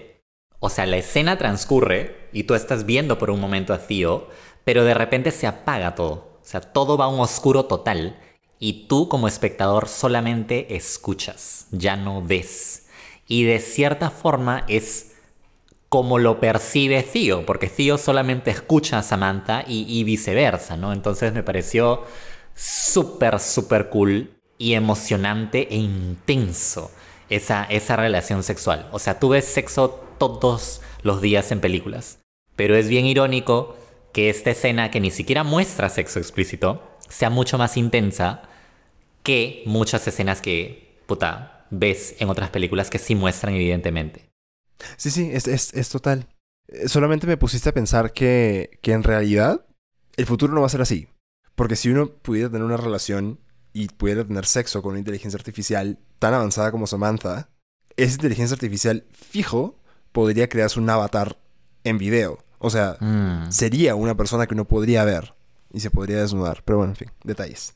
Sí, quizá una versión de Her 2.0. Falta un, po- un poquito de imaginación, este amigo Spike.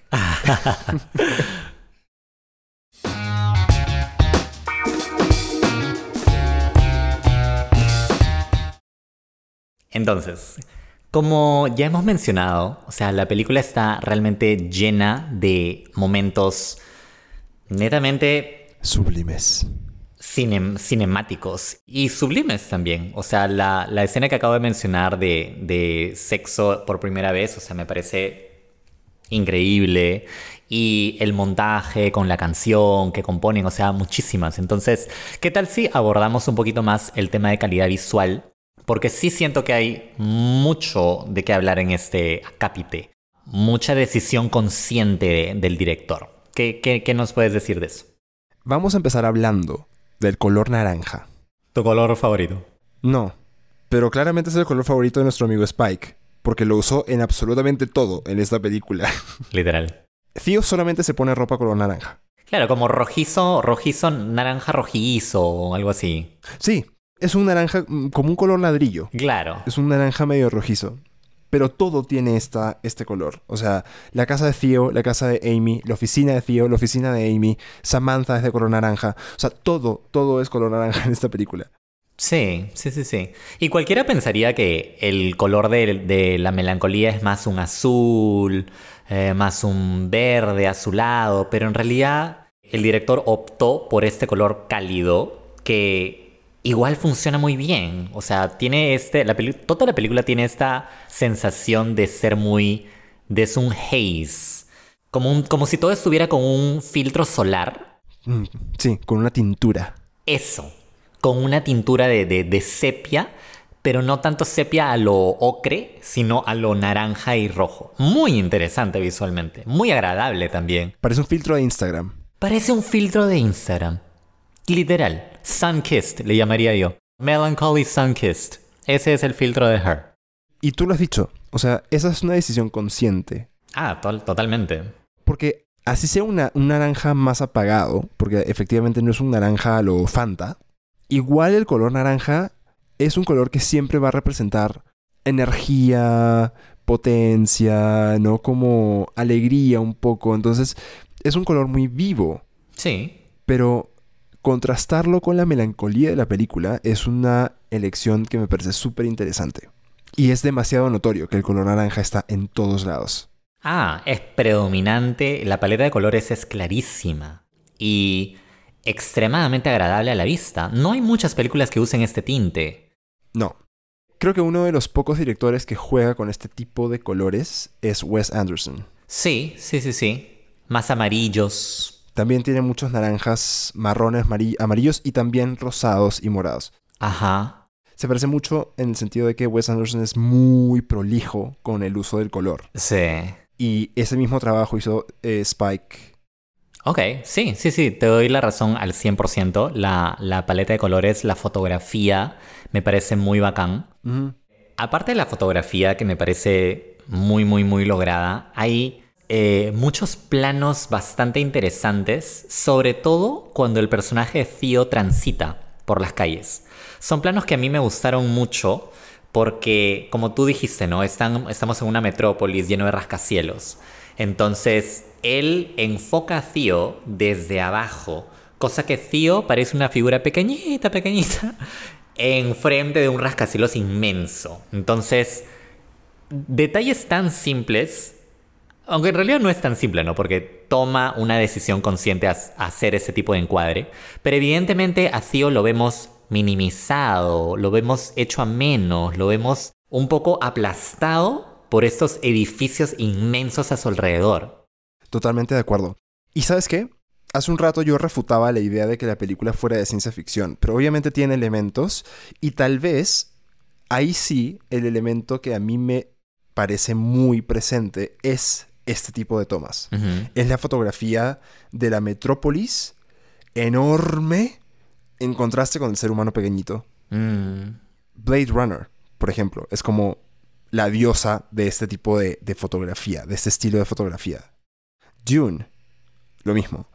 Son paisajes que son inconmensurables, edificios colosales, y luego tienes a la personita. Como en el centro de la toma, lejitos, lejitos. Eh, también usa mucho este recurso. Es justo un recurso un poquito melancólico por la insignificancia de ese ser humano con respecto a lo que hay a su alrededor, que ya es una cosa que lo sobrepasa. Claro. Aparte de, de las tomas en exteriores, que son, ya como lo hemos mencionado, lo que me gusta de las tomas en interior es que son muy íntimas. O sea, hay planos muy cercanos. O sea, primeros planos, incluso más cerca de eso, hay muchos planos detalle. Y creo que no sé, eso encaja muy bien con el tema de, de lo íntimo que es la película en sí. O sea, los temas que trata son netamente emocionales, sentimentales, entonces muy, de, muy del interior. Y pues creo que no hubiera funcionado con una cámara alejada de la acción. Más bien nos lleva hacia ella en los primeros planos de, de Theo, en las conversaciones que tiene con Amy. O sea, son, son planos cercanos, ¿no? que me parece que funcionan muy bien. Sí. Necesito ahora hablar del diseño de producción de esta película que fue nominado a un Oscar. La ropa, el vestuario de estos personajes en esta época que claramente es un futuro, no demasiado distante, pero es futuro. Y toda la estética de las casas, de las oficinas, de los espacios que se ven, interiores, es una estética muy retro y muy meticulosamente diseñada. Mm. Esta no fue la típica película medianamente futurista donde se ven atuendos extraños, tipo Matrix, ¿no? Tipo el mismo Blade Runner, ¿no? No, no, no son películas donde hay cosas extravagantes a nivel de lo que las personas visten, la moda, la estética que utilizan. Podríamos decir que es hasta medio aburrido. Como visten. Eh, eso también me pareció interesante porque tienes toda esta tecnología. O sea, la, premisa de la película es que llegamos a un momento en nuestras vidas donde ya la tecnología está a tal punto que convivimos con ella no está nuevo, ni raro, ni interesante. Y hemos buscado, o esa población buscó, un poco regresar a lo antiguo en cuestión de vestimenta, ¿no? Es un poco plana, sobria, como dices tú, no es nada estrafalario, ¿no? Nadie destaca, Exactamente. nadie destaca, esto, más bien todos se mimetizan. Eh, muy interesante, muy interesante la verdad. Es muy interesante. Es ropa suelta, holgada, solamente colores enteros. Nadie usa ropa con patrones. No hay rayas, no hay cuadritos, no hay animal print. Es como si se hubieran olvidado de la moda, Prácticamente. entre comillas, o sea, han ido por la comodidad y ya no tanto por la ostentosidad de, de la moda ni nada de eso. Ahora, a mí me parece ropa bonita y cómoda. Lo cual me parece cool. Cómoda sí, bonita no sé qué tanto, ¿ah? Es muy plana, es extremadamente básica. Lo que pasa es que en nuestro mundo tú te vistes así y sí destacas, pues. Sí, porque nadie se viste así. O sea, no, no consistentemente. No, no, no, claro. Menos en Perú. En nuestro universo sí sería un fashion statement. Ah, claro. Pero para ellos es la regla, no la excepción. Claro. Entonces, yo me vestiría así, en nuestro mundo actual. Ya. Todo, todas las cosas que hemos mencionado, la iluminación, el, el diseño de producción, los vestuarios, el color, todo esto, en realidad la suma de todas esas cosas es que mi ojo está muy feliz. Es muy agradable. O sea, yo estaba encandilado escena tras escena porque no ves, no es tan común ver ese tipo de... De experiencia visual, sí, de diseño de producción. Exacto, sí. Entonces te, te dan ganas de, de verla una y otra y otra vez y una de las razones es eso. Sí. Es lo, lo bonito que es visualmente. Es como un modern retro, el estilo, la verdad. Sí. De todo, de, de sus, de sus equipos, de, de lo que usan, de su vivienda, todo. Todo es como un modern retro. Lo que no es retro es la poligamia de Samantha, ¿no? no, no, no. Muy, muy adelantada a su tiempo.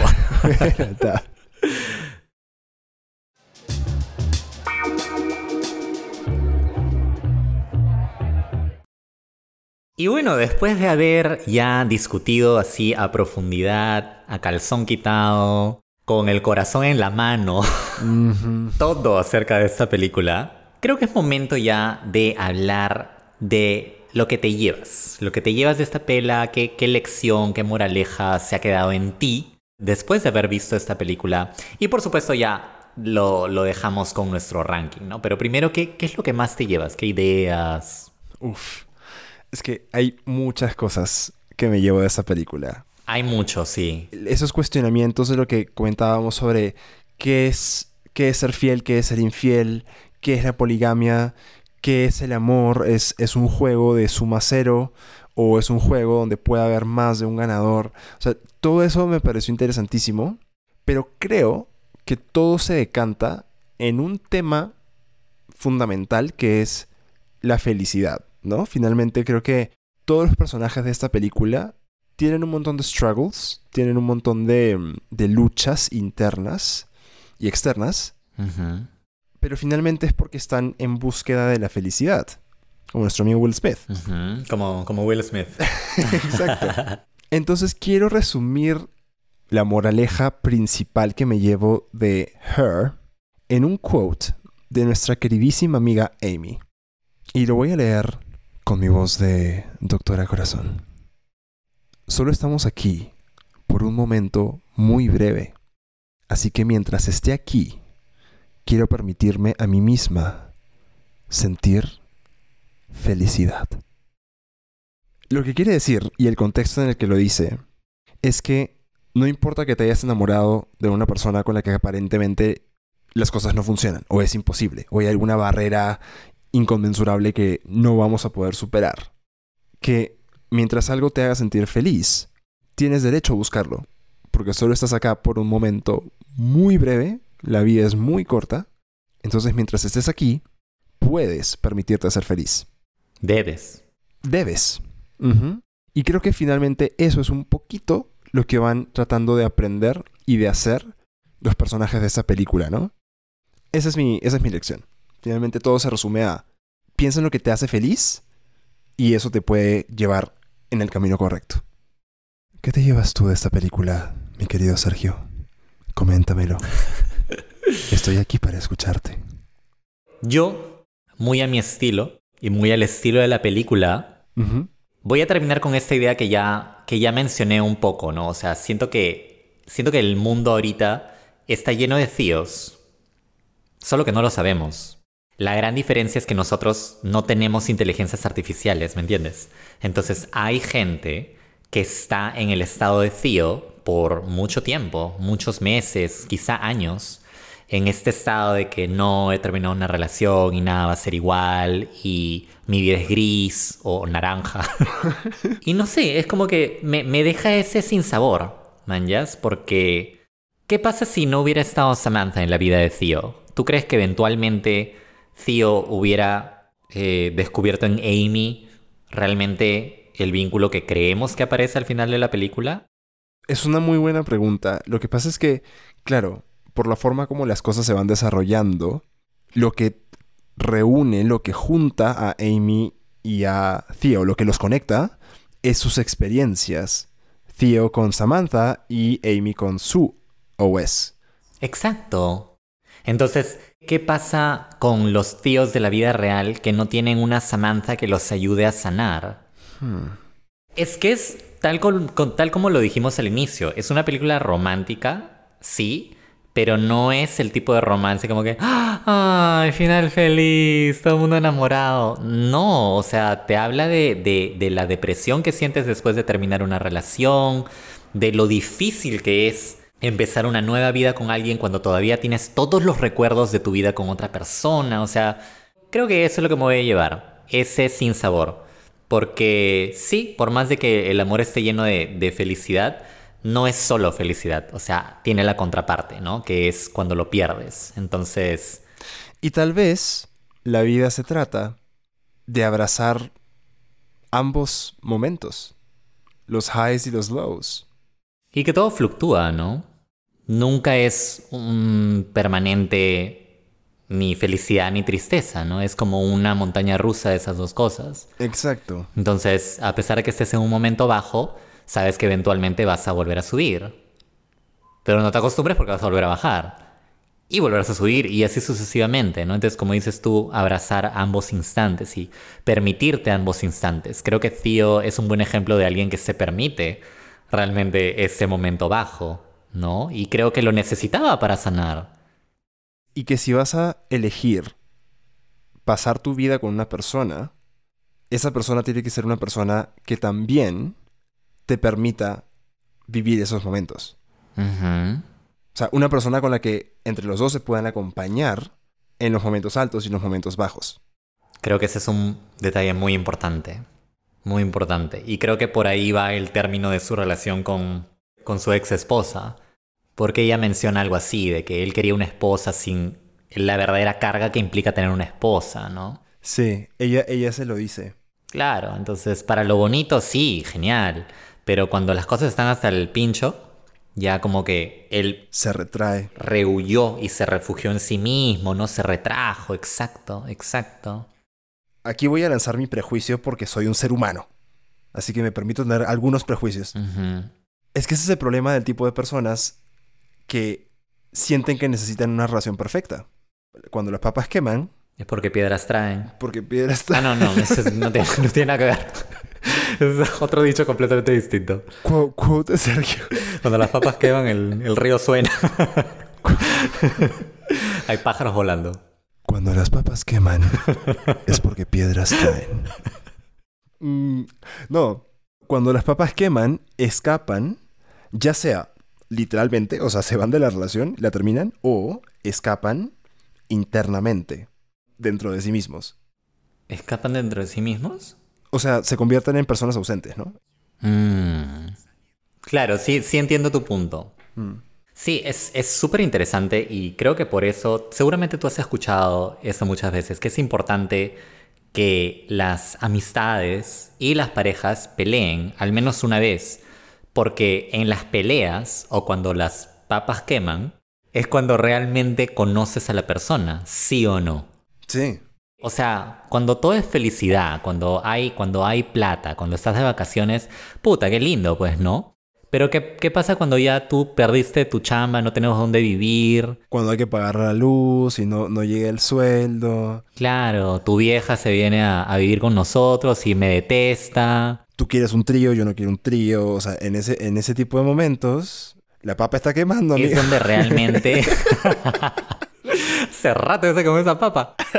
Entonces, ese es, el, ese es el principal detalle. Y, brother, Theo y Amy ya saben ese lado oscuro de each other, de cada uno. Porque ya se han visto en lo más bajo. ¿Me entiendes? Entonces, yo creo que esta relación tiene todas para funcionar. Y creo que hemos dado en el clavo y el detalle aquí. ¿No? Tú te, no te puedes enamorar de alguien teniendo en consideración solo lo bueno. Eso yo lo aprendí ya muy grande, pero yo creo que tienes toda la razón. Yo hoy no le podría creer a una persona que dice que está enamorada y cree que la persona de la que está enamorada es perfecta. Porque eso no es amor. Puta, muy fuerte, man. Eso, es demasiado. Es demasiado. Estamos para dar este consejería amorosa, pero ya en 5 o 6. Llamen al eh, eh, 322-594. No, no, no. Escri- Mándanos un DM ahorita. ahorita mismo y te aconsejamos. Arroba Canchita Podcast para resolver todos tus problemas del corazón. Claramente este podcast nació para esto.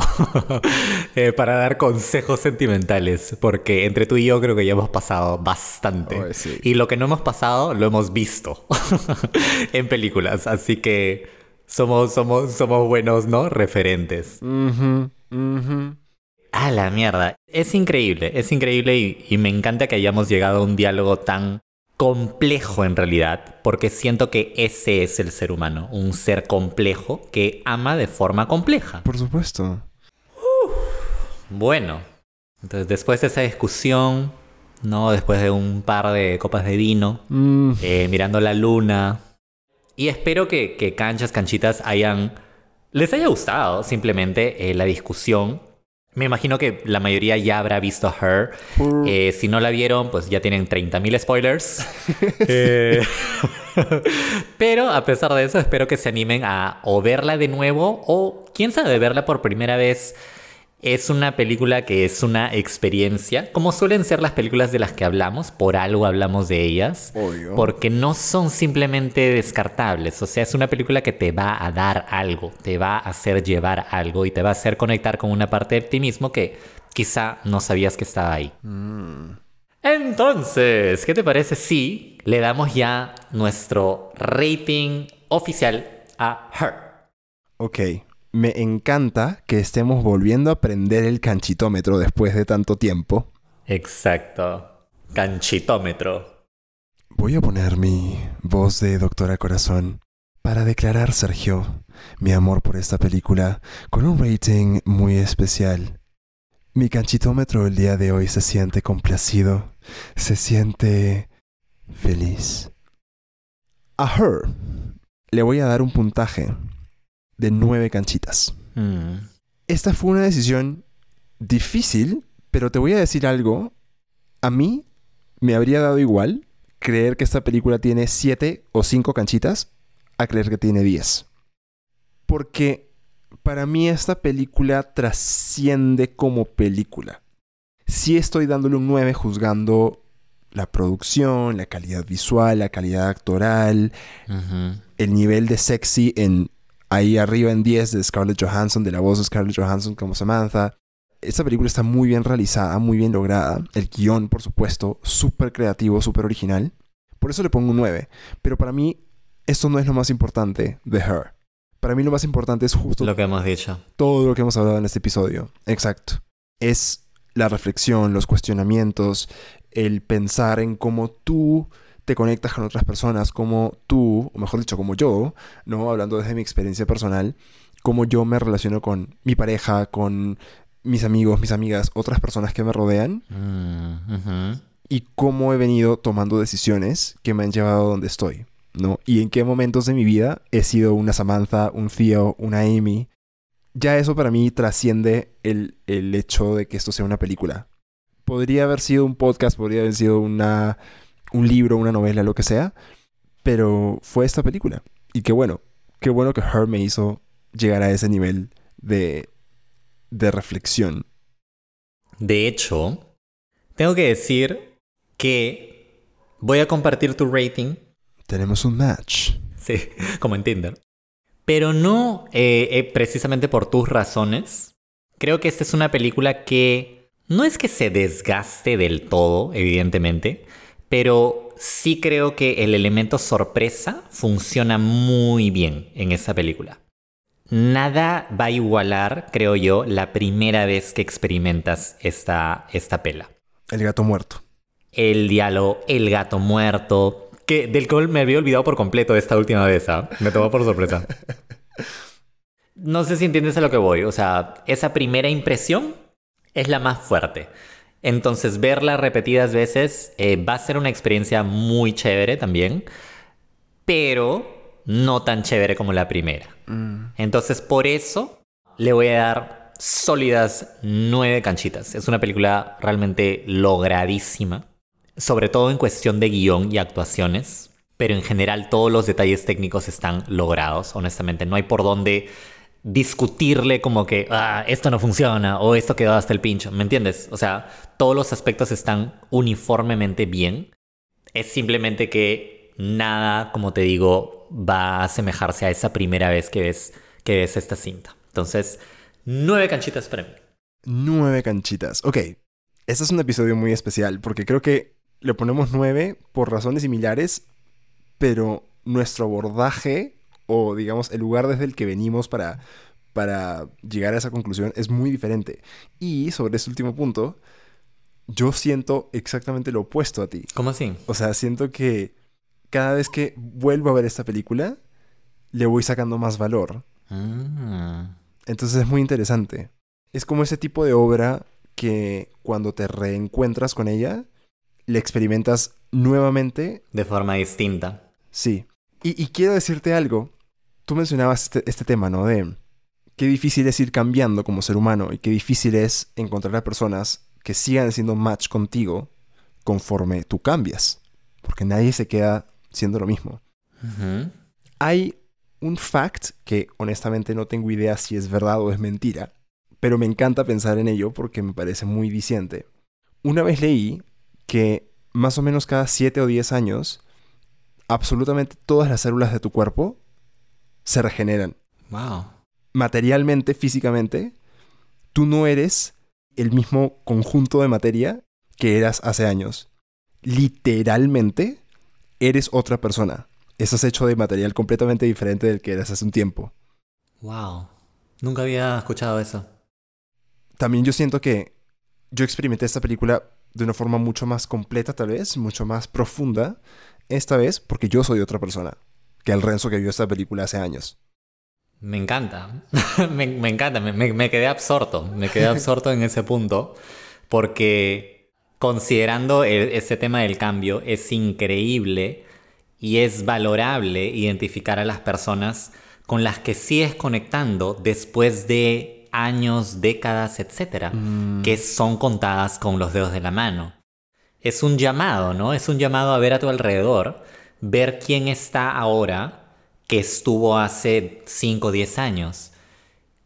Si sigue ahí, creo que es por algo, ¿no? Porque todos hemos tenido esas amistades que duran un tiempo y luego se esfuman. Y bueno, luego estamos tú y yo que hemos iniciado un podcast después de 10 años de conocernos, ¿no? Es lo caso eso. Así que gracias por esa reflexión, por esa reflexión tan cósmica Sí. que me ha hecho sentir así en, en- en otro mundo. Y creo que así van a sentirse todas las canchas y canchitas que vean esta película y después que vean, de, perdón, después de que escuchen este podcast. Y bien, con eso hemos concluido nuestro episodio de hoy de tu nuevo podcast del corazón. No se dice canchita. Exacto. Me ha encantado hablar de esto contigo, Sergio. De todas estas cosas. Han sido muchísimas y me encantó. A mí más.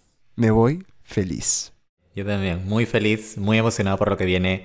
Gracias por escucharnos, atentas a los que viene, mantengámonos en comunicación, síguenos en arroba canchita podcast, escucha nuestros episodios anteriores y nos vemos en una siguiente edición. Hasta siempre, canchita.